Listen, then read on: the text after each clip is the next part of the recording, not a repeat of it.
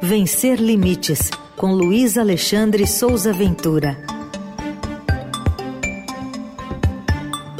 Às terças a gente fala de diversidade e inclusão aqui no Jornal Eldorado. Ventura, bom dia. Bom dia, Heisen. Bom dia, Carol. Bom dia. Bom dia, ouvintes. Bom dia, equipe.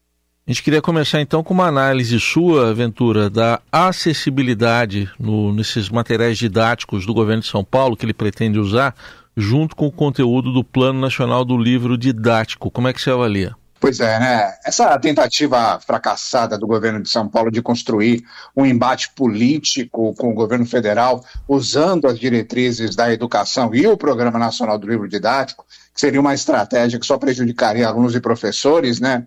Ela serve para a gente levantar questionamentos a respeito da situação dos estudantes com deficiência, dos recursos de acessibilidade disponíveis no programa federal e, principalmente, nos materiais que a Secretaria de Estado da Educação de São Paulo pretende usar na rede. Né? Em abril, agora, foi publicado no Diário Oficial de São Paulo um decreto assinado pelo governador Tarcísio de Freitas que dispõe sobre o seguinte, abre aspas, direitos dos alunos em relação à educação especial na rede estadual, estabelece que alunos e alunas com deficiência têm garantidas ações que assegurem o acesso, a permanência, a participação e a qualidade em relação ao processo de ensino e aprendizagem. Isso é um decreto de abril. E quando o governo de São Paulo anunciou que ia recusar a participação no Plano Nacional que ia rejeitar os livros impressos e usar exclusivamente um material digital próprio, veio à tona imediatamente um alerta sobre qual, pode, qual seria a acessibilidade desse conteúdo. Logo depois teve o recuo do governo paulista, e aí, na semana passada, no mesmo dia que essa situação toda ganhou corpo, eu questionei a Secretaria de Educação e eles responderam aqui para o blog Vencer Limites, aqui para a coluna Vencer Limites na Rádio Eldorado, e uma nota por e-mail. Uma nota bem grande, eu vou ler só um trechinho. Eles dizem o seguinte: os alunos terão à disposição tanto o material com base no currículo paulista, que é o material da Secretaria de Educação, quanto os livros didáticos fornecidos pelo MEC. E que o ofício lá para adesão ao Plano Nacional de 2024 foi enviado pelo governo paulista ao MEC na quinta-feira, no dia 15. Na quarta-feira, no dia 15. Ah, eu coloquei no blog lá a nota completa, é uma nota bem grande aqui, eles detalham bastante o planejamento deles e tudo mais.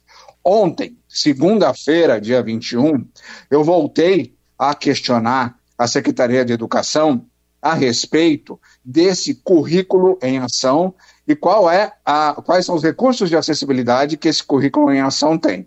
E novamente eles responderam o seguinte: que esse currículo em ação oferece acessibilidade aos estudantes elegíveis ao serviço é, de educação especial, que esse conteúdo é orientado pela equipe de educação especial e pelo professor regente, pelo professor especializado. Eles dão até alguns exemplos. Eles dizem que para quem tem baixa visão, tem uma acessibilidade no material pela impressão adaptada, ou ainda pelo é, conteúdo em tablets, que os alunos com cegueira, por exemplo, o material tem é, feito em braille, pode ser solicitado à diretoria de ensino, e quem tem deficiência auditiva, o estudante terá na sala de aula o interlocutor em Libras ali para acompanhar. A respeito do material acessível do Plano Nacional do Governo Federal, é, todas as informações a respeito dessa acessibilidade estão lá na página do MEC, eu coloquei o link no blog. Então, qual é o resumo de tudo isso? Não tem argumento para não oferecer material acessível, tanto o governo paulista quanto o material do governo federal. Qualquer falha nesse aspecto tem que ser corrigido imediatamente, né? Claro, bom que você estava atento e a gente já tem essa resposta aqui, esse, esse feedback que você deu. Fala também sobre a transmissão da Copa Feminina que terminou. Que avaliação você faz da transmissão acessível, hein, Ventura? Veja que interessante, né? A Copa do Mundo é, Futebol Feminino, ela teve, para quem ainda não sabe, uma transmissão acessível pelo sistema da startup que é brasileira, chamada Biplay, foi liberado lá no canal 533 da Claro TV. E aí tinha lá um QR Code, você podia pegar o seu celular ou tablet, colocar ali no QR Code e abrir uma página dessa Startup Biplay, e nessa página estava oferecido áudio descrição do jogo, legendas em closed caption, que é em tempo real, e a interpretação em Libras, tudo isso da transmissão do canal Sport TV. É, acabou a Copa, lá teve um monte de jogo, foi transmitido, todos os jogos do Brasil foram transmitidos, e a partir da, das quartas de final, semifinal e tudo mais, todos os jogos também foram transmitidos. É, aí eu pedi aqui para a gente apresentar aqui na Corolha, eu colocar no blog, para a Biplay as informações a respeito de como foi esse processo é, e se eles tinham números para mostrar. E aí eles me mandaram algumas informações preliminares a respeito desse serviço. Olha, veja que interessante. O jogo com maior audiência nesse serviço de acessibilidade foi Brasil e Jamaica, no dia 2 de agosto. A empresa não divulga a quantidade de espectadores, mas eles disseram que esse foi o jogo com maior audiência. Audiodescrição foi o recurso mais acionado. 48%, quase metade das pessoas que utilizaram esse serviço utilizaram a audiodescrição. E aí Libras foi 34% e Legendas 21%.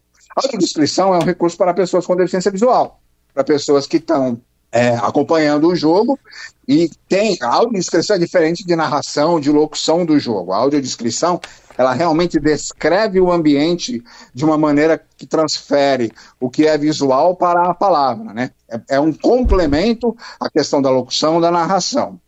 A cidade de São Paulo foi a cidade que mais, como pessoas que mais usaram esse recurso.